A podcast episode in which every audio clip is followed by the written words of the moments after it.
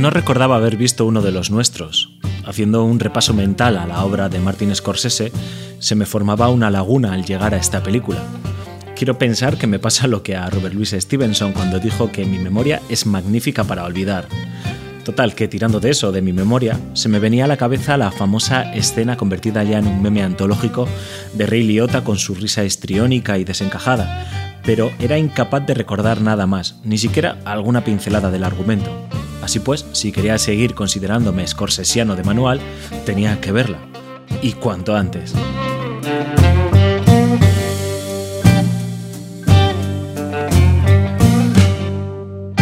Vi la película y efectivamente era mi primera vez. No voy a decir nada que no se haya escrito ya. Es una de las grandes obras maestras del género. Un trabajo que se aprovecha no solo del talento dirigiendo de Scorsese, dando libertad para improvisar a sus actores, sino de su mirada desprejuiciada para hablar de la frágil línea que une la amistad, de crecer en un barrio obrero en los años 50, de las aspiraciones y ambiciones por llegar a ser alguien sin importar el cómo, todo ello sin ser otra película de mafiosos. Algo que ocurre con la novela de nuestro invitado de hoy, que aprovechándose de su mirada nítida, nos regala un libro que no es únicamente otro libro sobre el terrorismo de ETA.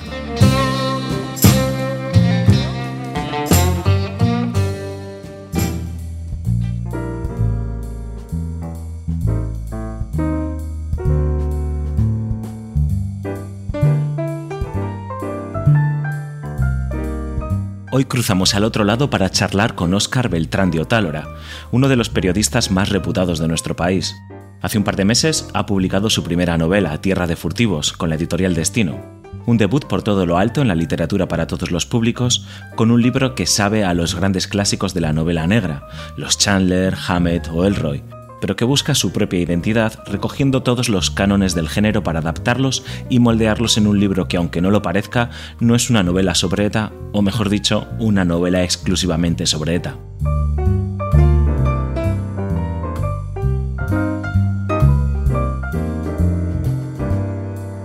Obo, como le llama la gente que le conoce, no solo es una de las voces más autorizadas sobre el terrorismo en España, es también un letraherido apasionado de la novela negra. Amante del boxeo, es un tipo sabio que encaja a la perfección en aquella cita de Hemingway. El secreto de la sabiduría, del poder y del conocimiento es la humildad.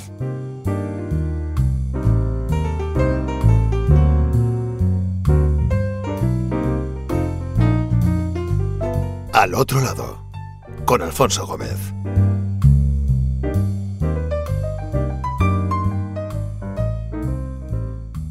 Oscar, ¿te acuerdas dónde estabas el 20 de octubre de 2011? No. No te acuerdas. El día No. de, de- en el que ETA lanzó, hizo el comunicado de cómo era, de cese de la violencia. No, de la violencia no, ellos nunca han utilizado la palabra de la violencia, ¿no? Era el Ah, cese bueno, que no me acordaba es que era esa fecha. Eh, entonces sí, sí, sí, que me acuerdo. Pero bueno, era algo que de una forma u otra se sabía que iba a salir y los que estábamos eh, bien escribiendo del tema o siguiéndolo por otras causas, eh, no fue una sorpresa. Claro. Y era, por otro lado, la, derivada lógica de la situación que se estaba viviendo, de desmoronamiento de una organización terrorista, de críticas internas. Yo asocio el final de ETA sobre todo a, a una banda en retirada que estaba más tiempo huyendo que cometiendo atentados, que cada una de sus acciones era un error mayor que el anterior.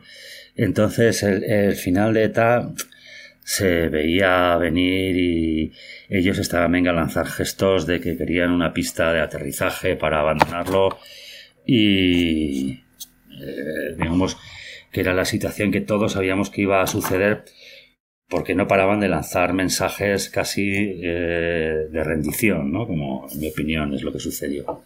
Sí, de hecho, además, eh, estaba ya más tiempo por buenas noticias, ¿no? ETA en, los periódicos, en las noticias, eh, pues porque se había desarticulado tal comando o se había incautado eh, tantas armas o se había encontrado algún zulo o alguna historia que por, evidentemente, que por la violencia y el terror que, que generaban. Pero te, te hacía la pregunta porque estaba dándole vueltas estos días.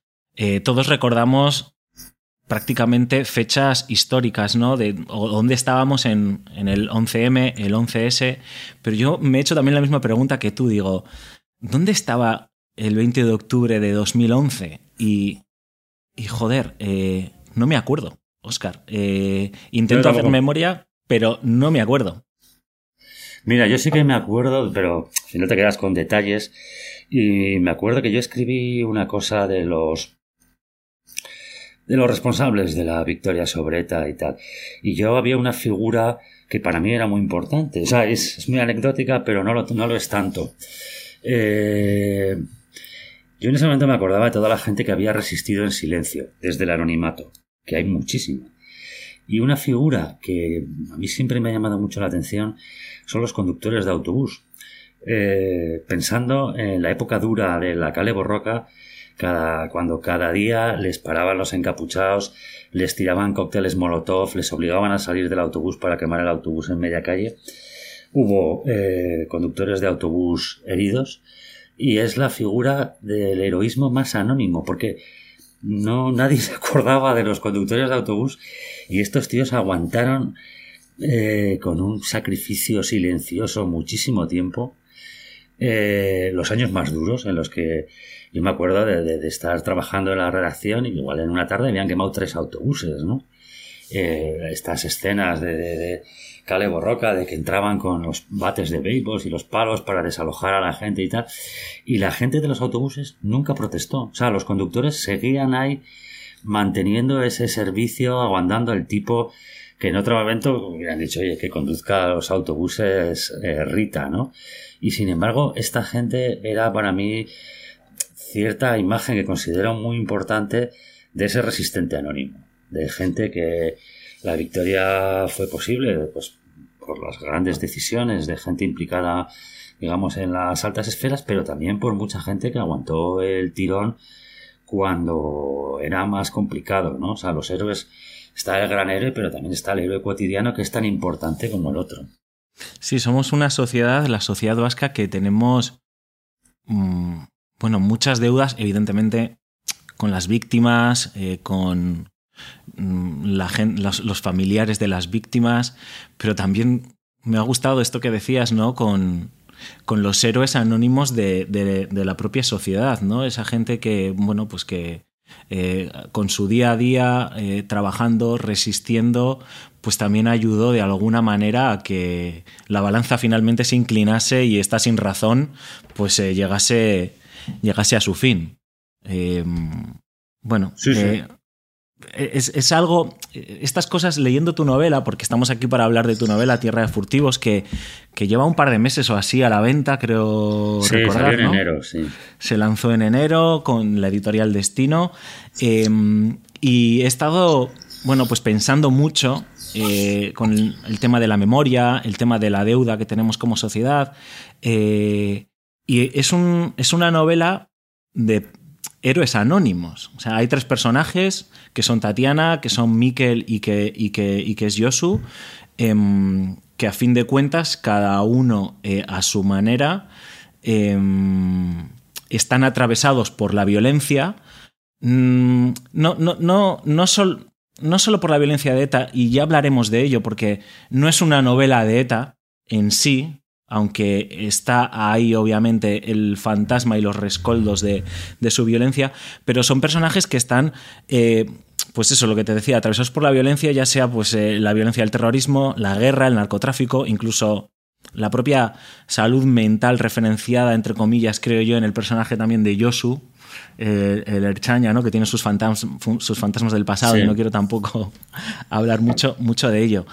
¿Por qué? ¿Por qué la... O sea, ¿Qué tiene la violencia eh, en la literatura, en los personajes? La violencia está en nuestra cotidianidad, ¿no? Eh, de una manera u otra, todos en algún momento del día nos enfrentamos a la violencia. Bien puede ser, pues porque lo estamos viendo ahora en las imágenes de la guerra de Ucrania, bien puede ser, pues porque tenemos eh, una herida del pasado, de lo que sea, por, por, por esas violencias mínimas, yo que sé, de la, del, del coche que no para en un ceda al paso y te cabreas, ¿no? Eh, y, tú y tienes que saber gestionar esa mala leche. Yo creo que la violencia eh, está desde las pequeñas violencias que podemos padecer a la gran violencia ya que es eh, sé, las familiares de las víctimas o el que ha sido víctima de un atentado y tiene graves lesiones o el que la ha ejercido y no se siente y bueno y, la encara como crea que la tiene que entender entonces yo creo que la, eh, la violencia además yo me acordaba siempre a mí me gusta mucho el boxeo de hablando con boxeadores que todos reconocen que los golpes en la cabeza les van dejando tontos. O sea, eso es inevitable. Y yo creo que la violencia nos va dejando secuelas en cómo nos relacionamos con ella, cómo la interiorizamos, cómo la subimos. Y es, eh, hay que saber gestionarlas. Por eso hay un personaje en la novela que, que se retira a vivir a los bosques porque es su trabajo en ese momento, pero también porque es una forma de gestionar su, relación con la violencia, ¿no? Y hay otra persona que desde creo que está que sería el caso de Tatiana y tal, que lo que busca es una redención. Entonces yo creo que la, la cómo nos enfrentamos a la violencia nos define también como persona. Eh, puedes hacerla desde la repulsión más absoluta, desde una fascinación lúdica, ¿no? que a mí también me parece la gente que, o sea, eh, cómo contemplas tú una, las películas violentas, la fascinación y tal. Creo que también eso te define y también te marca, ¿no? Eh, yo recuerdo haber visto películas de Tarantino que en su momento me, me, mal. Hmm. O sea, porque me, me, dolía esa violencia. Luego, porque igual es él tenía un día muy malo y otras que, sin embargo, eso no ha sido así, ¿no? Pero a mí hasta reírme de una escena violenta, aunque sepa que es ficción, me, me cuestiono a mí mismo y digo, joder, esto no sé si está bien, ¿no? La, violencia me genera muchísimas dudas siempre. Al hilo de, al hilo de, la violencia, eh, la novela es, eh, tiene algo de, laberíntico, ¿no? que creo que también es como, como la propia sociedad vasca. Y, de hecho hay uno de los personajes eh, que, que, en un momento dado está haciendo un repaso a la historia de la violencia que ha ocurrido en el entorno en el que se desarrolla la, novela y hace pues un repaso desde los visigodos, los banderizos, las guerras de independencia, las guerras carlistas, el franquismo, ETA. Y hay un momento en, en esa reflexión que a mí me encantó, es uno de los pasajes de la novela que subrayé, eh, que dice una frase que se me quedó grabada, que es, a veces quienes conocen la historia se encargan de repetirla, ¿no? Es como que estamos empeñados en vivir en un ciclo de violencia continuo. Sí, yo es un poco lo que te hablaba. La gente que puede sentir una fascinación por la violencia pasada. Eh, que yo creo que está detrás de cosas, o sea, ahora que estamos con Ucrania, ¿no? Y ves algunos discursos nacionalistas rusos y te das cuenta que no han superado eh, para nada cuestiones del pasado, de su historia, etcétera. Ah, tú que, que, además, Alfonso, que tú eres un experto en videojuegos y en narrativas y tal, eh, este, el, autor de Metro, el videojuego este y los libros. Dmitry Glukovsky. Ha, escrito hoy, eh, bueno, lo publicó ayer, el periódico francés Liberación, una carta suya buenísima, buenísima, hablando de todo esto, de cómo eh, Rusia tiene que revisar su relación con el pasado, ¿no? Porque yo creo que nuestra relación con el pasado puede ser sana o, enfermiza. y, yo en el libro quería mostrar cómo ese pasado estaba presente de una manera u otra. Y luego, eh, o sea, todo eso está vinculado a un pantano y yo ahí sí que veía una metáfora eh, muy obvia, pero también muy eficaz, ¿no? Casi todas las cosas de las que se habla en el libro de ese pasado están sumergidas. Los escenarios de la guerra civil, de batallas, de batallas casi de la época eh, final del Imperio Romano o de las guerras carlistas, están debajo del agua. Sea, no las, tú no las ves, tienes que saberlo, pero siguen existiendo ahí debajo. Entonces, yo creo que nuestro pasado está oculto, pero no ha desaparecido. Y hay gente que eso le fascina o simplemente lo, lo, ve desde la objetividad fría del historiador, del que quiere conocer y tal. Pero hay mucha gente que le fascina esa, las heridas del pasado, ¿no? Has hablado de, del que para mí es un personaje fundamental en Tierras de Furtivos, que es el embalse de Ullibarri Gamboa. Eh, me fascina, Oscar, la forma en la que consigues que en algunos capítulos sea un lugar idílico, no, sé si incluso paradisíaco, tranquilo, evocador, y de pronto, un par de capítulos más adelante, se convierte en un entorno hostil, aterrador, eh, ¿Qué tiene, ¿Qué tiene ese lugar para la gente que, no lo conoce? Bueno, el que no lo conoce, que lea la novela, pero bueno, es una novela, no sé hasta qué punto también te, tomas como muchas licencias, evidentemente como novelista, pero ¿por qué es importante y también qué significa para ti ese sitio? Pues mira, es una cosa muy, personal. Yo también creo, este es un tópico, pero yo creo que al final hay que escribir de lo que se conoce, ¿no? Yo no, yo no podría escribir, del ring, porque nunca he estado en el ring. Pero yo en este pantano he pasado millones de horas porque desde pequeño eh, empecé a hacer piragüismo allí, he sido piragüista, luego he seguido yendo a remar, he seguido y sigo yendo a remar cuando puedo, es un lugar que me, que me gusta, me gusta muchísimo pasar el tiempo, me relaja. No sé, yo he ido allí desde competiciones hasta a, pasear con, con, eh, con, amigos, ¿no? Entonces, eh, a mí el sitio me fascina y yo creo que si a mí ahora me lanzas allí de noche con los ojos vendados y me quitas la venda, encontraría, me lo conozco como la palma de mi mano, ¿no? Y es un sitio que tiene cosas tremendamente fascinantes. Hay unos lugares de avistamiento de aves, donde puedes ver desde decenas de garzas en la época de la migración. Hace poco un amigo mío piragüista iba remando y se encontró con, una, con un montón de jabalíes que estaban nadando para cruzar a una de las islas, ¿no? O sea, la naturaleza allí es bellísima, pese a que sea un lago artificial. Eh, tienes unos rincones únicos, pero maravillosos, eh, a los que igual solo puedes acceder remando y eh, la, sensación de calma y lo bonito que es el sitio es increíble. Entonces yo allí he metido muchísimas horas, pero eh, es un sitio que de noche es un poco turbador. Yo lo, hablaba con algunas personas que han tenido que pasar por allí con el coche y de noche no tiene nada que ver porque la belleza desaparece y lo que hay es unos caminos oscuros, sin iluminación, fuera de lo que es la zona de los pueblos, rodeados de, de bosques, pero de bosques que por la noche no tienen nada de atractivo.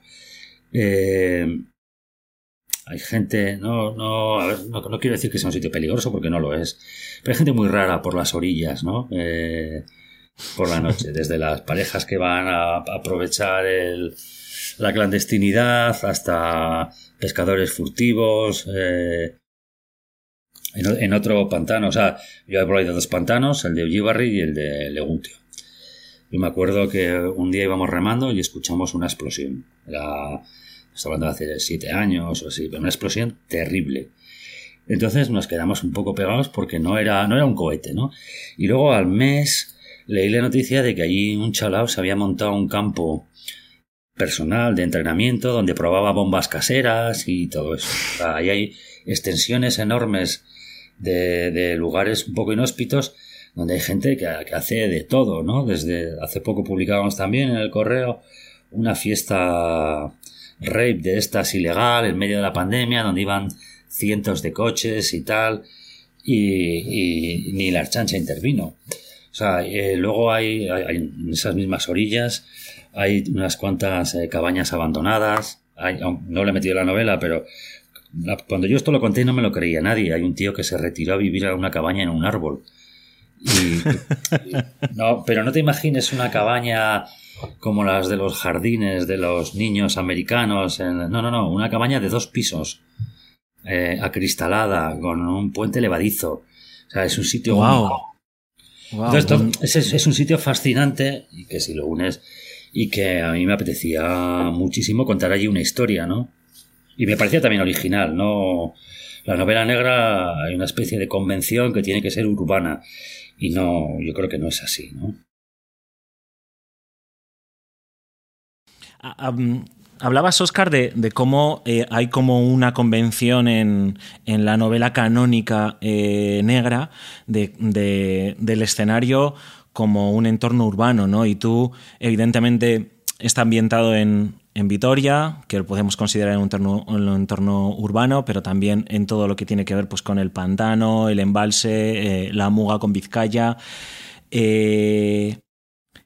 yo veo en, en Tierra de Furtivos, que entronca bastante con, con, algunos de los cánones clásicos de la novela negra, pero, pero también como que has roto, has roto, has querido romper, romper otros como puede ser este. Pero, ¿qué más cosas has intentado sortear, romper o moldear a tu manera, evidentemente, como escritor? Bueno, yo es que quería salir. A ver, yo soy un fanático de la novela negra. Eh, y la novela negra creo que tiene algo tremendamente importante que es el canon, ¿no? El canon que lo, depende cómo lo quieras situar, pero lo que pueden marcar desde eh, Agatha Christie, Conan Doyle. En mi caso, el canon lo asocio más a los escritores norteamericanos como Chandler, Hammett, MacDonald, que serían un poco los padres fundadores de todo esto. Yo creo que lo bueno de la novela negra es que te permite ajustarte al canon y se han creado grandes obras, jugar con el canon o romper totalmente con las estructuras un poco que han definido este género. ¿no? Eh, yo la verdad es que cuando a mí me gusta mucho también este género más nuevo, como el, country noir, o sea, que son este tipo de novela negra que se desarrolla en las, rocosas norteamericanas o de ese mundo más rural, pero yo también considero que en el country noir hay algunos escritores, como por ejemplo eh, William Faulkner, el premio Nobel, cuando escribe Santuario, para mí eso es una especie de novela negra hmm. eh, rural, no urbana, ¿no? Entonces yo quería eh, mezclar ese mundo urbano y rural y que el rural tuviese muchísimo peso. Y eso que existe esa convención de que la novela negra nunca puede ser eh, eh, rural. Y luego yo también quería crear una estructura que no fuese la habitual, que es que, es más complicada como creador, pero yo creo que para el lector eh, es bastante más agradable porque es crear tres personajes, unirlos, desunirlos, o sea, crear su historia en función a las relaciones de tres personajes y la forma en la que se ven vinculados con el hecho criminal, ¿no? Y que sean tres voces distintas, con lo cual te permite contar más historias. Es un reto mayor, creo que digamos que la figura lineal de un protagonista que se enfrenta a los hechos y tú le sigues es en cierta forma la más sencilla, ¿no? Si algo es sencillo a la hora de escribir, que yo creo que nada es sencillo. Pero construir tres, tres figuras y ver cómo se entrelazan sus hechos o y tal, yo eso también lo quería hacer. Y luego escoger personajes que, que sean antihéroes. No, no, no, no, quería hacer eh, el clásico policía que tiene que resolver un caso, sino una historia totalmente distinta y que los intereses de los protagonistas sean realmente la persona que quiere resolver el caso es la que menos podría ser eh, el, el espejo de un policía, ¿no? Que es esta chica Tatiana que por eh, sus relaciones con una persona asesinada quiere resolver el caso. No es ni el policía, ni el detective privado, ni nada de eso. Y, y en el caso del policía me apetecía mucho más la figura del policía perplejo, confuso, que la del policía heroico. Hmm. Entonces sí que quería un poco jugar con ese tipo de figuras que no son las habituales. Tampoco te, me parece que sea yo un ejemplo de originalidad. Hay, muchas influencias que se ven o que, que, se palpan. Eh, ahora volvemos a la novela. Mm, un poco los entresijos. Eh, has hablado, ¿no? Que una de las, en mi opinión, una de las claves que hacen que la novela se devore. Y no sé si esto es algo que os gusta mucho a los escritores, ¿no? Este rollo de eh, me la he leído en dos noches porque dices, coño, yo me he tirado no sé cuánto tiempo, te tiraste, te rondaba la novela en la cabeza, luego lo pudiste plasmar. Pero yo creo que uno de los hechos es eso, ¿no? Que está contada con tres voces, además, eh, unas voces muy particulares, eh, muy, muy, o sea, muy bien desarrolladas, muy bien narradas, que hace que, que cada salto, que cada capítulo estés enganchado queriendo saber por dónde va, van a avanzar ellos, ¿no? No tanto, no tanto la trama. Claro, esto, ¿qué dificultades te planteaba a ti como escritor? Es decir, ¿qué, tenías? Eh, una, una, pared eh, con, con post-it con hacia dónde iban, hacia dónde iban las tramas cada capítulo? O, no eres tan metódico? ¿O eres más de brújula? Mm, o sea, tenía Alfonso una libreta en la que más o menos tenía el mapa de lo que iba a suceder, que luego la iba cambiando cada poco tiempo. Eh, y, sí que era un poco milimétrica, ¿no? Porque yo eh, me iba eh, más o menos calculando los o diseñando los capítulos probablemente de 5 en 5. De tal forma que tuviese ya, o sea, me quedaba margen para mover esos 5, si en esos 5 algo variaba, volvía, cambiaba los 5 siguientes y tal. Tiene cierto trabajo de jugador de ajedrez. Pero luego lo que pasa es que te permite también cambiar esas cosas, eh, cambiar la trama en un momento dado, porque de repente con un personaje la acción que te ha sugerido o, tal eh, te parece interesante y te obliga a cambios. Es un trabajo un poco complicado. Y luego que, los, que las psicologías de los personajes coincidan con esa evolución que tú has diseñado, que luego en algunos casos tuve que cambiar eh, bastantes cosas, ¿no? Pero bueno, eh, es que eso es lo bonito, creo yo, de la, de la creatividad, ¿no? Te lleva a vivir en un mundo paralelo como si, como si fuese real. Y encima tú eres el dios, entre comillas, de ese mundo, ¿no? entonces eso es, eso es increíble. Eh, ¿Cuánto tiempo más o menos te, te, estuvo rondando la, la, historia en la cabeza hasta que al final dijiste, joder, Obo, aquí hay una historia, ¿no? Aquí hay una novela. Mira, Alfonso, yo, a mí escribir me, encanta, ¿no? Entonces, yo había escrito ya dos novelas que no tuvieron ningún éxito, no, ni siquiera las pude publicar. Lo cual me alegra, porque probablemente es que yo no, no estaba maduro todavía como para contar una historia y contarla bien, y, y todos los que la rechazaron me hicieron un favor. Eh, entonces, con esta novela, eh, el germen era bastante distinto y yo creo que llevaría cuatro años. Tres es cuando ya me pongo a, escribirla. Eh, por medio eh, hago bastantes cambios porque voy conociendo realidades que me encajan mucho mejor en la historia. Y... O sea, me, me llevó mucho tiempo, pero porque también he ido haciendo bastantes cambios. Lo que planteé originalmente no se parece en nada a lo que ha quedado al final, ¿no? Era hmm. una historia totalmente distinta. Te, voy, a, poner un ejemplo que cuando yo ya tenía bastante avanzada la historia, por cuestiones de trabajo estuve en Granada y los compañeros allí del periódico Ideal me llevaron un día a ver el barrio de Almanjayar, que es, o sea, es increíble. Es unas viviendas sociales absolutamente abandonadas, acordonadas por la policía en el que cada vivienda es, una, es un cultivo de marihuana. O sea, tú, yo me acuerdo que iba en el coche, nos íbamos acercando y a dos kilómetros, con las ventanas del coche subidas, ya olía marihuana. O sea, es una especie de gran eh, centro de cultivo de marihuana indoor, pero gigantesco. Entonces yo sí que dije, joder, esto me apetece meterlo en la novela, pero encima recuerdo que entramos al atardecer y salimos de noche. Para entrar y salir pasas controles policiales. Pero íbamos con el coche saliendo del barrio y había eh, una hoguera con mogollón de coches de lujo, Audis, Mercedes, o sea, de los traficantes. No había luz porque constantemente las compañías eléctricas la cortan porque son todo enganches ilegales para los cultivos indoor.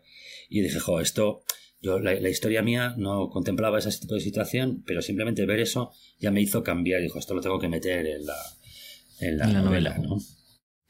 Entonces, eh, ha sido un proceso muy largo, pero porque si en el último momento se me, me vino una imagen y una historia tan poderosa como esa, lo hubiese cambiado otra vez todo. En, Tierra de Furtivos hay evidentemente un crimen, una investigación, por decirlo de alguna manera y no desvelar la trama. Eh, pero en vez de centrarte en eso que está tan de moda del crimen procedimental y demás, eh, volviendo un poco al canon de los Hammett y compañía, no te, eh, no te centras tanto en, esa maquinaria y en los pasos de la investigación, que está ahí, obviamente, pero sí que pones más el foco en lo ético, en lo social, eh, en todo eso que rodea a lo que está detrás de, la investigación. ¿Fue también una decisión consciente o te fue llevando la novela a eso? O a lo mejor no lo ves como yo, ¿eh? A lo mejor no lo ves como yo. Sí, ¿eh? sí, que tienes, tienes toda razón, ¿eh? Comparto todo lo que dices, Alfonso. O sea, la estás radiografiando mejor que yo. Eh, a mí me interesaba. Mm, a mí me gustan las novelas que me generan una atmósfera y me llevan a un sitio donde yo no he estado. O sea, de la novela negra, por ejemplo, algunas de mis favoritas de Raymond Chandler, creo que tiene un par, habla de Vice City, que es una ciudad corrupta en el que los policías, los concejales están comprados por las por la mafia del juego y a mí me encanta cómo Raymond Chandler describe esa atmósfera. O sea, no me importa tanto que se resuelva el crimen, porque sabes que se va a resolver, como que el escritor me lleve a, ese tipo de escenarios donde hay una cuestión, si quieres, paisajística, pero también una cuestión moral.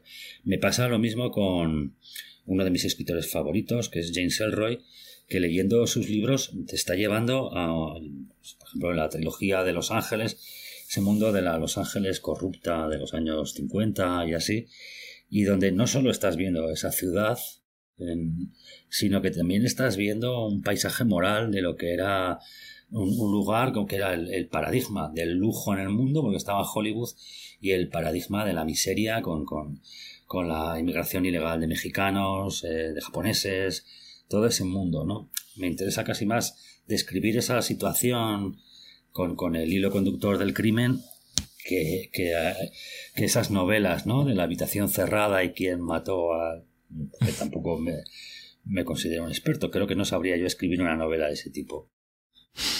Este, era algo que, que, estaba dándole bastantes vueltas, ¿no? Cuando lo estaba leyendo y, y me gusta porque eh, no tratas muchos temas, ¿no? Evidentemente eh, está eh, el, tema del crimen, está eh, del crimen que ocurre o que, o que desata la novela, ¿no? Pero está evidentemente la violencia del terrorismo de ETA, está el narcotráfico, está la prostitución en los centros de menores, está. bueno, hay demasiadas, demasiadas cosas. Incluso pegas alguna pincelada muy atinada con una frase que dice un, personaje también de la novela, algo así, estoy como parafraseando, que es como para, para, pegarle una pullita a la, política, ¿no? Que es en plan, mm, la, política no es como la Biblia, ¿no? O sea, lo que hoy es un pecado, mañana te va a abrir las puertas del cielo, ¿no? Y es una frase muy contundente que se dice en un momento dado a un personaje un poco descreído, eh, que sirve muy bien para retratar también, pues, eh, cómo son las presiones políticas o cómo estaban siendo o habían sido o serán las presiones políticas, pues, en un cuerpo como puede ser la Erchaña, ¿no? Sí, sí, yo la Archancha por mi trabajo es un cuerpo que, lo he conocido muy bien, he tenido que informar muchísimo sobre él y, históricamente es un cuerpo que no nace para enfrentarse con el terrorismo y sin embargo tiene que hacerlo. Y eso yo creo que había gente que se incorporó al cuerpo con una mentalidad que no era la de tener que soportar luego la violencia de ETA. Y entonces la Archancha ha habido gente que ha sufrido muchísimo, hay 15 chinas asesinados hay gente que se vio eh, confrontada a una realidad que no quería y tuvo que adaptarse. Entonces yo sí que quería contar también ese, esa realidad, ¿no?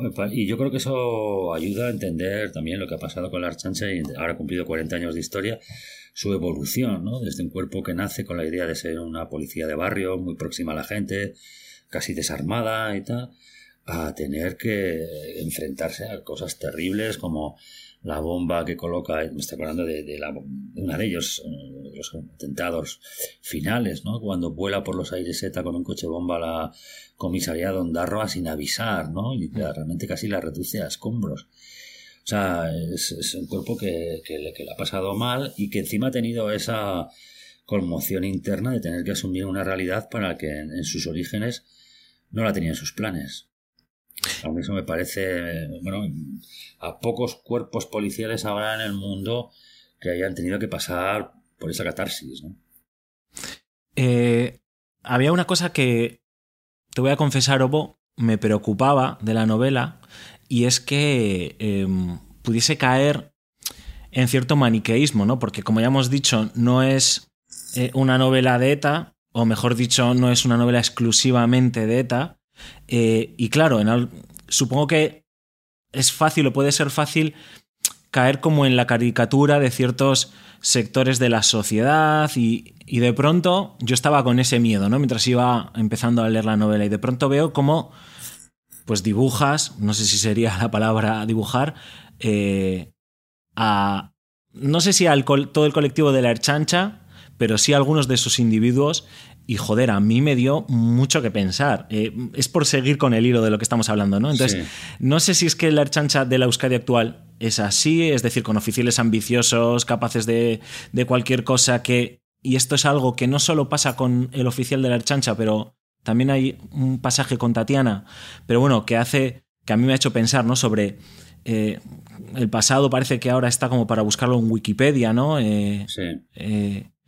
Mm, no, creo que he, abierto un melón demasiado amplio, ¿no? Pero, pero me ha hecho... No, sé. pero todos los cuerpos, o sea, todas las organizaciones humanas, yo es que no me acuerdo de la cifra, pero me leí un libro de, este, de un tipo, Malcolm Gladwell, que es uno de estos gurús ahora de, un montón de cosas, y este decía que las organizaciones dejan de ser operativas en cuanto tienen a más de 150 personas. Hmm.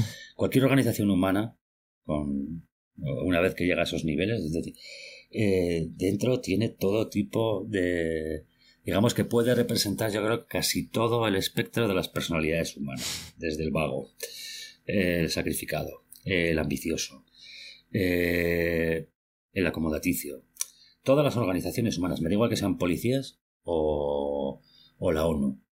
Entonces, eh, eso al final es algo con lo que convivimos todos, ¿no? En nuestro día a día, pero eh, estoy seguro, eh, bueno, las comunidades de vecinos, pues porque no llegan a los 150 eh, personas, pero si llegan, también repetirán ese tipo de, estructuras de personalidad. ¿no? no sé cómo decirte, estoy seguro que en un seminario pasa lo mismo.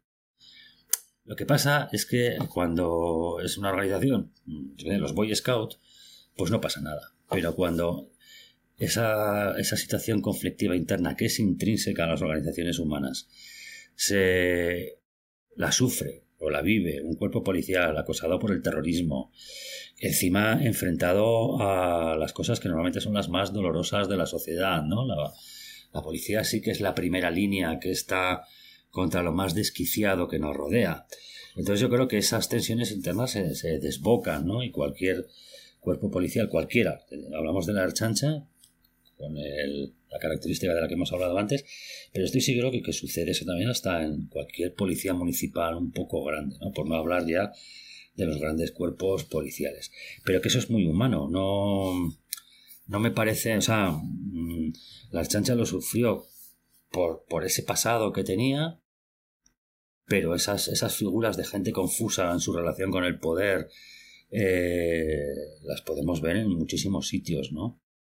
Sí, a mí lo que me preocupaba era, pues, eh, que, la novela pudiese caer en algún momento, y ojo, que podía ser una decisión mm, eh, artística eh, completamente razonable, ¿no? Pero en ese, en ese maniqueísmo, en esa dicotomía de los malos son muy malos y los buenos son muy buenos, ¿no? Y identificamos muy rápidamente quiénes son los malos y, es muy fácil identificar quiénes son los buenos y de repente bueno, también creo que por eso eh, es también, tiene. respeta muy bien algunos de esos cánones del género negro, ¿no? De los antihéroes, de los grises, de. Nunca todo es tan sencillo ni nunca todo es tan claro. Y, y, por eso me sorprendió, ¿no? Porque fíjate que esperaba pues encontrarme como uno de los personajes, Josu Aguirre, es, es ser chaña, pues no sé por qué, pensaba, bueno, aquí viene el hombre a salvar el día y, resulta que es un tipo con unas aristas, bueno, muy, muy interesantes, ¿no?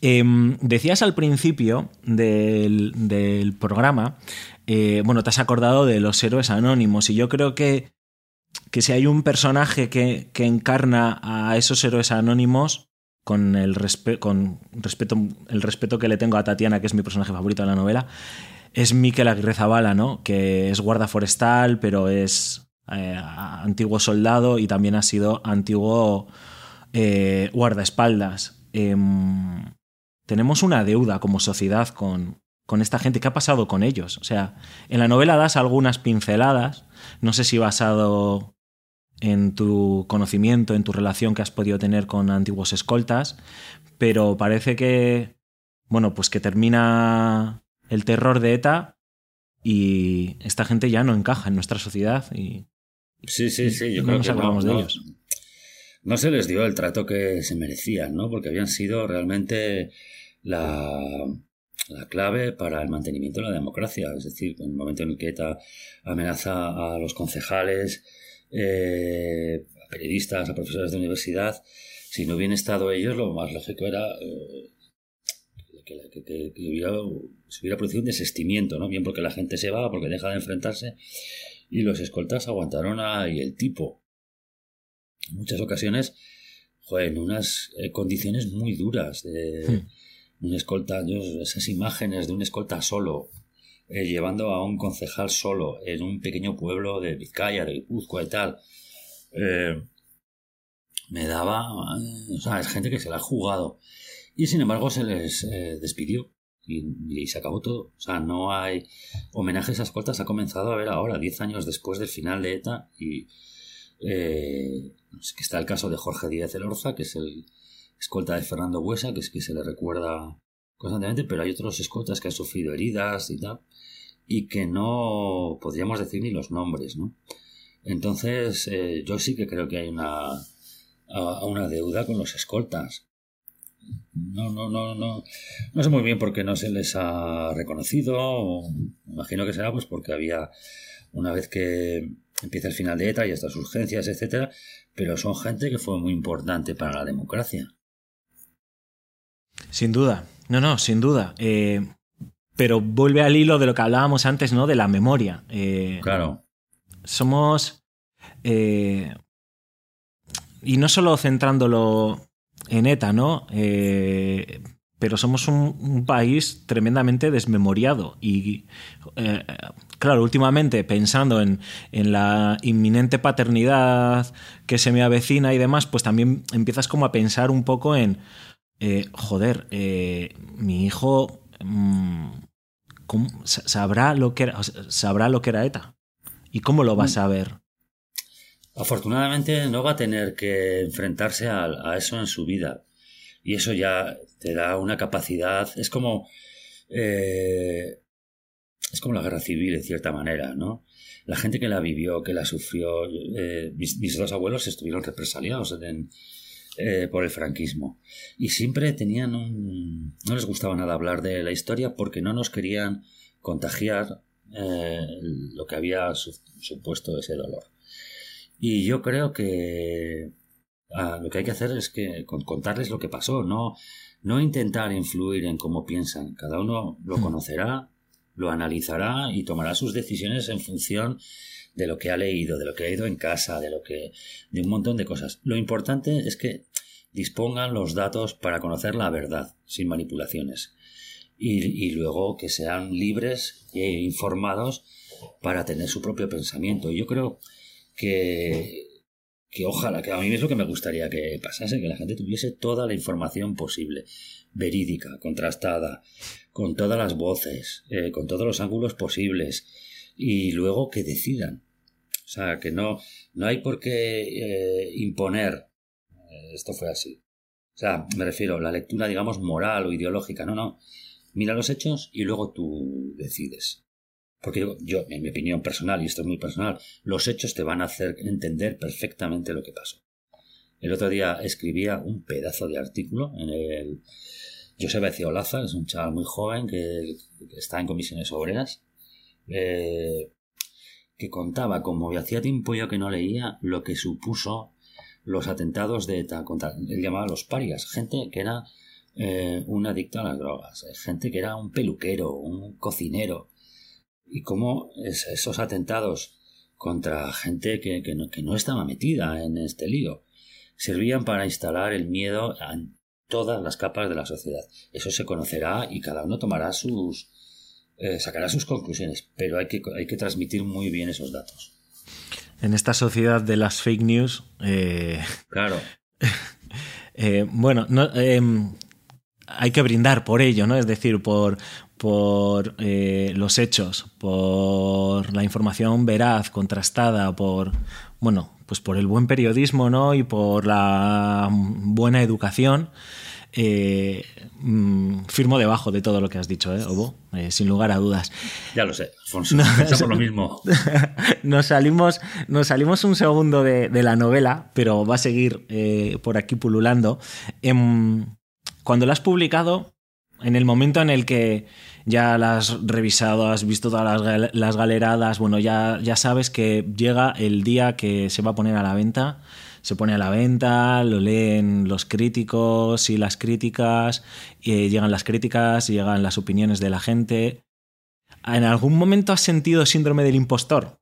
Que decir, tú eres eh, periodista reputado, reconocido, premiado, pero claro, mm, no es lo mismo ser periodista, ¿no? Que ser escritor. No sé si en algún momento sentiste que estabas invadiendo un terreno que a lo mejor mm, no era, no creías que no lo tenías que oír tú.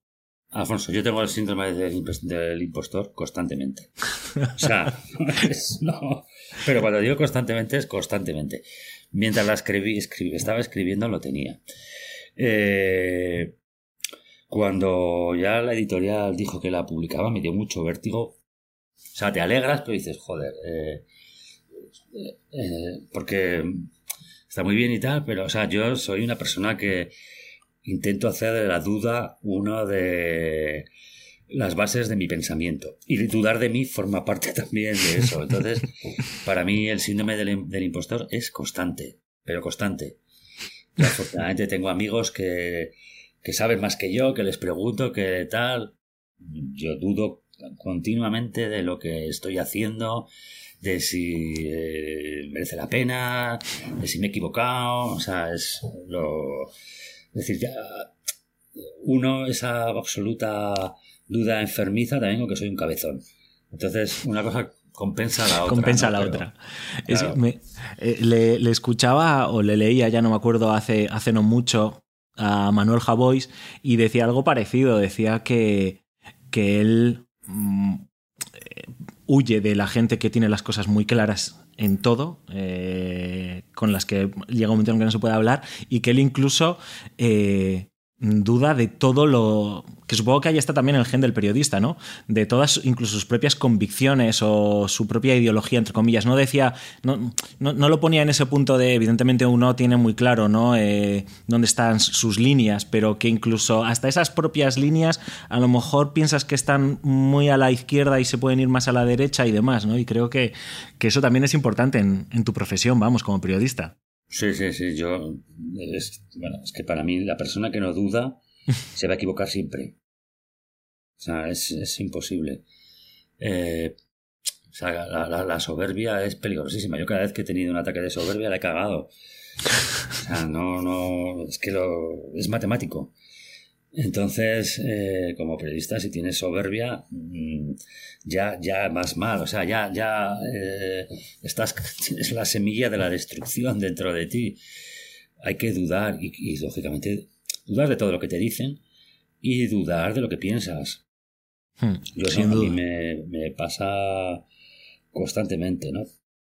No, no, es decir, dudar no significa que tengas que cambiar de postura cada día, sino que tu postura la tienes que afirmar, después de haberla mm, puesto en tela de juicio. A mí me encanta leer a gente que piensa distinto que yo.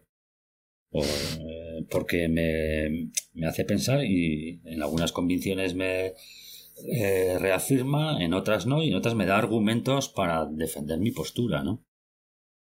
Eh, Tierra de Furtivos es, es, tu primera novela publicada que no escrita, ya nos has dicho que, tienes un par más en el cajón.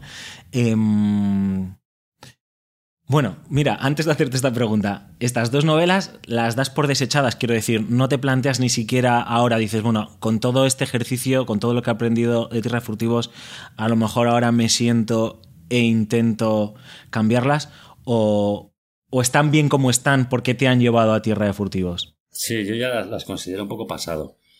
No, el Oscar que las escribió no es el Oscar que escribe ahora, ¿no? Y, probablemente tampoco las sentiría si son mías, pero eh, ahora, eh, desde el punto de vista de la ficción, tengo otras ideas, eh, otros convencimientos de cómo contar las cosas y tal, entonces no, no, no siento que esté atado a ellas, ¿no? Fueron una puerta que ya atravesé, la cerré y, y punto, ¿no? No es tampoco la historia que ahora me apetece contar. Eh, sí, sí, no, no, me parece, me parece razonable. Era por si acaso a ver si te sacábamos algo por ahí. Ah, eh, nos encontraremos, nos deparará mm, como lo próximo que hagas puede ser formar parte de lo que pues James Elroy tiene el famoso cuarteto de Los Ángeles, ¿no? Pues con, eh, con tu entorno rural, con tu entorno del embalse de Yuba Rigamboa y demás, nos encontraremos también un cuarteto propio de Oscar. ¿Quieres seguir investigando o haciendo crecer ese universo o, o también te apetece aprovechar? soy sincero, yo sigo escribiendo y sí que sigo con la historia de esos tres mismos personajes y no paro de trabajar en ello. Hmm. Eh, no me veo capaz de hacer un cuarteto de, de Roy. No tengo. O sea, el Roy habría que mencionarlo de rodillas. Yo es que le, para mí el Roy es, es bueno, una, un referente de muchísimas cosas. Y eh, sí, sí, pero bueno, que eh, escribir una segunda parte de Tierras Furtivos, estoy en ello. Eh, pero quería escribir, hay otras...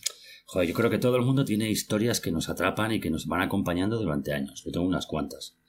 Historias que, he ido investigando, que he ido conociendo, que me van fascinando y que ese run run lo tienes ahí, de distintas cosas. Hmm. Entonces, sí que quiero hacer la segunda parte de Tierra de Furtivos y, y, y, lo hablaba con un amigo escritor y le hablaba un poco de lo que quería meter y como me animó y tal. Sí, me he atrevido.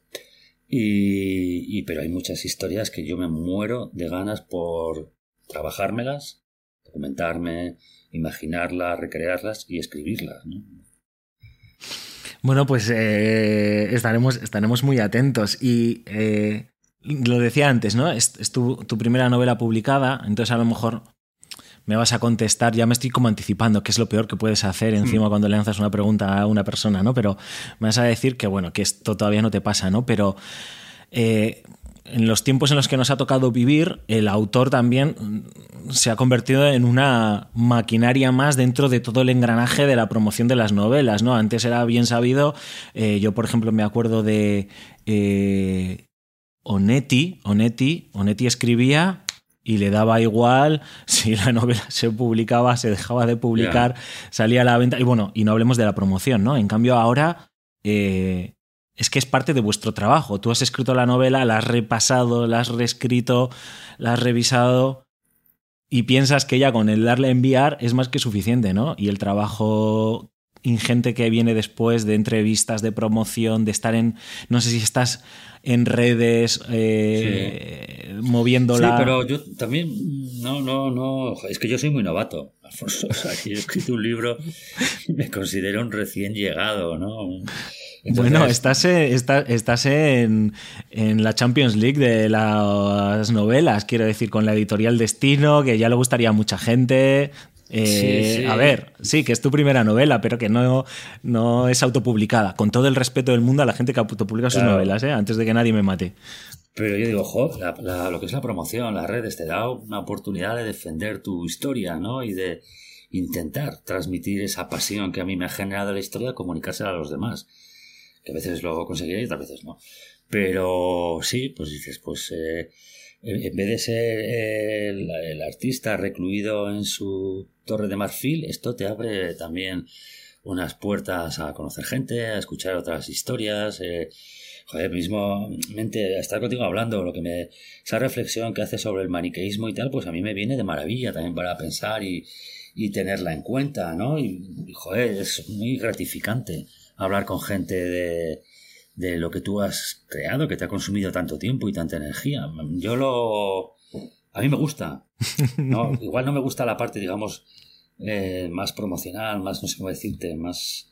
De autobombo. Eh, que te mato y tal, pero poder comunicar y discutir, joder, es genial, ¿no?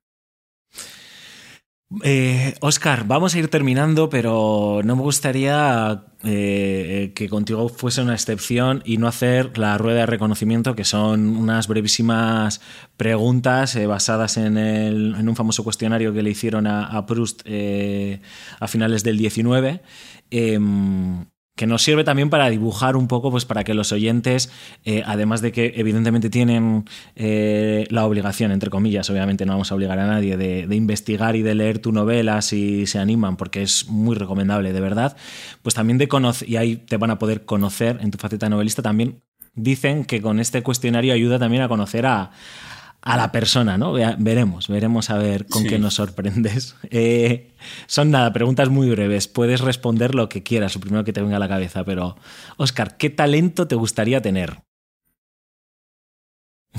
Eh, joder, bueno, no sé si sabes que una de mis pasiones es la magia y el ilusionismo.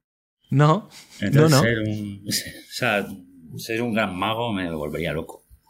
Pero un gran mago como por ejemplo Juan Tamariz. Sí, Tamariz es el top. Por eso, no, no, no, no, no lo he dicho. Eh, me puedo imaginar a gente riéndose en casa, pero, pero no, no, no, lo he dicho de verdad. O sea, yo uno de mis primeros recuerdos de la infancia, de chiquitito, es Juan Tamariz, eh, haciendo trucos en la tele. Juan Tamariz es Dios. Yo he estado en una conferencia de Tamariz solo para magos y ese, tío, es, una, es una bestia intelectual. O sea, es un monstruo. No, no, no, no hay, no hay nadie como Tamariz y cómo ha reflexionado sobre todo lo que tiene que ver con la magia, el ilusionismo. Es un titán. O sea, Tamariz, sí señor. Eh, si tuvieses que elegir eh, entre... No vale decirme que es como mamá y papá, ¿eh? estaba prohibido. Eh, Chandler, Hammett o Elroy. Elroy, Elroy, Elroy. A muerte. O sea, no... Sí, sí, sí. no dudas. yo estuve con James Elroy. ¿Ah, sí? Sí, sí, estuve con él, tuvimos una bronca brutal, brutal, brutal. O sea, es un tío que yo creo que, es un mentiroso, se ha creado el personaje de ultraderechista y tiene que defenderlo como sea. Y si, tú piensas, sus novelas no son de ultraderecha, porque denuncian denuncian el racismo contra los japoneses, contra los eh, mexicanos y tal, pero él hace, o sea, te, te, provoca y yo caí en su provocación, claro. Eh, em, no puedo evitar no entrar en esto. O sea, ¿qué pasó? Si nos puedes dar aunque sea una pincelada, ¿no? Eh, ¿Cómo te provocó? Y el tío dice que Obama está creando un país socialista en Estados Unidos. Entonces, me pareció una tontería tan grande que le dije, pero ¿estás hablando en serio? Y entonces el tío me dijo, si me haces otra pregunta así, te marchas de aquí. Entonces se elevó un poco la tensión y tal. Luego ya eh, hablamos y se arregló. Eh, yo digo un poco también de groupie. Entonces... en ese momento, ¿qué haces? ¿Tragas saliva? Eh, ¿Le sostienes la mirada? si, ahora me manda la mierda, ¿cuánto tengo de entrevista como para salvar, salvar los muebles y terminar la entrevista con el rey mandándome la mierda? Que... Pero no, al final, bueno, fui diplomático y lo arreglamos. Eh, Obo, em, ¿qué le dirías a tu yo adolescente? no sé. que, no sea tan tonto. no está mal. Esto es lo que nos da la sabiduría, ¿sabes? Que ahora ya lo ves, miras las cosas con retrospectiva y dices, sí, efectivamente, no, no seas, más no seas tan tonto, tío. Eso es. Eh, un, par, un, par más, ¿vale? Em, ¿En qué película, bueno, puede ser película, serie, libro o cuadro, mm, canción, te quedarías a vivir? Joder. Eh... Joder, qué difícil. Eh... No sé. Me has dejado... Yo qué sé, te iba a decir, pues ya que estamos hablando de esto, en, en, Los Ángeles, de Los Ángeles Confidencial, ¿no? Ya que estamos hablando de novela negra y tal, pero claro, siendo, estando en ese mundo delirante de Elroy, ¿no? Siendo, eh, sé, alguno de los personajes de sus historias. a mí me encanta esa música en jazz hmm. de los 40, esa estética, eh, Hollywood de los 40 y 50, pues sí, en una novela de Elroy. ¿Qué opinas de.? lógicamente. Sí, de un rato y para intentar no salir con los pies por delante, eso está claro. Eh, ¿Qué opinas de las adaptaciones cinematográficas que se han hecho? Eh, aunque no, seas experto, ¿eh? pero bueno, ¿te gustan? ¿Te convencen? No, te gustan. No, me gustan. La Dalia Negra es una de las. No, está nada bien reflejado todo el poder de la Dalia Negra en la, la versión más reciente y Los Ángeles Confidencial tiene un pase, pero yo creo que pierde mucho de la fuerza que tiene el libro. Hmm. Es que son novelas complejas de, de resumir en dos horas o dos horas y media. Creo que son, que por lo menos el Los Ángeles Confidencial es la no, o se darían para una gran serie. Hmm. Pero no sé yo si tendrían. Es decir, el problema del rollo es que hay mucha gente que lo lee y le da miedo. transmite esa atmósfera que yo quería también reflejar, ¿no? Entonces, no sé si tendría la aceptación del público ahora que ve series con. es, un mundo muy oscuro. Sí, sí, sí. Hablando de miedo, es que. Es que te lo dije cuando te pedí la entrevista y luego te escribí, eh, y creo que en parte lo, consigues, ¿no? Esa, cómo construyes la atmósfera en, el pantano. Y hubo una de las noches eh, que tuve una pesadilla, tío. Pero una pesadilla. Eh, pues soñaba que era un cazador furtivo, que estas otras cosas que te tengo que preguntar sobre el furtivismo. Perdona que alargue la entrevista, ¿eh, Oscar? pero es que me acaba de venir ahora. Soñaba que era un cazador furtivo, que ya me dieras tú a mí qué relación tengo yo con la caza y con la caza furtiva sobre todo. Y, y de repente eh, estaba en el pantano de Ullibarri Gamboa eh, era todo opresivo, era como, sentía como el, entorno, los bosques se iban cerrando sobre mí, la naturaleza era se volvía violenta, eh, los animales, era todo. O sea, no me realmente no me perseguía nadie, no había ningún guarda forestal persiguiéndome, ni. Era, era simplemente eh, el entorno se volvía hostil, se defendía contra lo que yo estaba intentando hacer, ¿no? Y, y creo que eso era porque eh, es parte de lo que transmites en la novela en algún momento, ¿no? Que de repente, pues lo que te decía, ¿no? Es un entorno que de repente era pasa de ser estar eh, rodeado de familias bañistas y demás que están por ahí pasando un día estupendo en verano y a la noche, eh, como te quedes allí perdido, te cagas de miedo. y yo, me, sugestioné totalmente. No, no, a mí me pasa. O sea, es un sitio que de noche no me gusta y eso que yo he ido a remar de noche, ¿eh? Es precioso, pero también es muy inquietante. Vamos a, vamos a sustituir la última pregunta de, la ronda, de la ronda esta que te estaba haciendo de reconocimiento para preguntarte sobre todo el tema de la caza furtiva y del furtivismo en, en Álava. Eh, bueno, en Álava porque eh, la novela está ambientada ahí, ¿eh? pero lo desconocía totalmente. No sé si es, si es un problema tan real como se plantea en la novela eh, o, qué, pero es que eh, a mí, mm, que joder, me considero una persona mm, mm, informada un poquito más que la media por el mero hecho de trabajar en prensa, se me ha escapado completamente. Pero, por ejemplo, se ha publicado en el correo el caso de estos corzos decapitados que colocaban a la entrada del, del Monte Gorbea, ¿no? El furtivismo es, es, un problema. En el caso de la mira, yo le conocía mucho, a, le conozco a un guarda forestal, que le ha pasado ahora una cosa muy curiosa. Él denunció irregularidades en la Diputación de Álava y le abrieron un expediente por denunciarlas.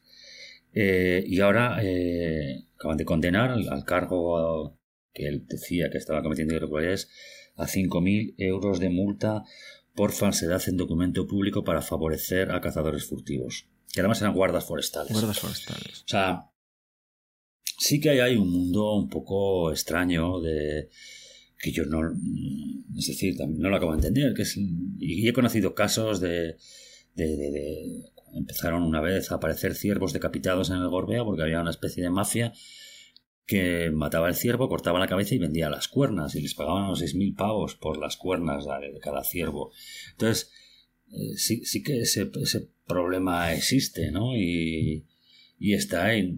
Como somos una sociedad muy, muy urbana, pues tampoco lo, lo padecemos. Pero tú hablas con cualquier cazador y él sabe perfectamente quiénes son los furtivos y todo. Sí, sí, no, me llamó la atención, ¿eh? igual que, que todo el tema también del, del, del narcotráfico que, que, está ahí, que tiene su importancia como trama en, en la novela y además también me hace gracia porque hay un momento en el que pues sí, se habla de la marihuana.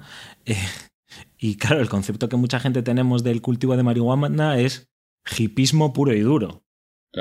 Unos, hippies que se montan que se montan su cultivo y demás y no vemos eh, bueno la cantidad de millones de, de, euros y de dólares que, mueve que mueve el narcotráfico de, marihuana o el cultivo de marihuanas y sobre todo la violencia que engendra ¿no? y que, que hay a su alrededor ¿no? Que, se plasma en, la novela.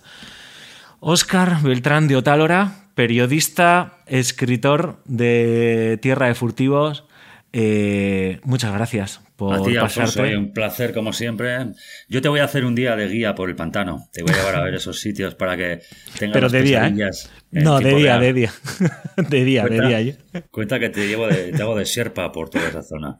Pues te tomo la palabra y espero que sea muy pronto. A ver si nos vemos. Date un abrazo muy fuerte y hablamos cuando se publique la segunda parte o lo siguiente en lo que estés trabajando. Hecho, Alfonso. Un abrazo. Hasta luego. Un placer, señor.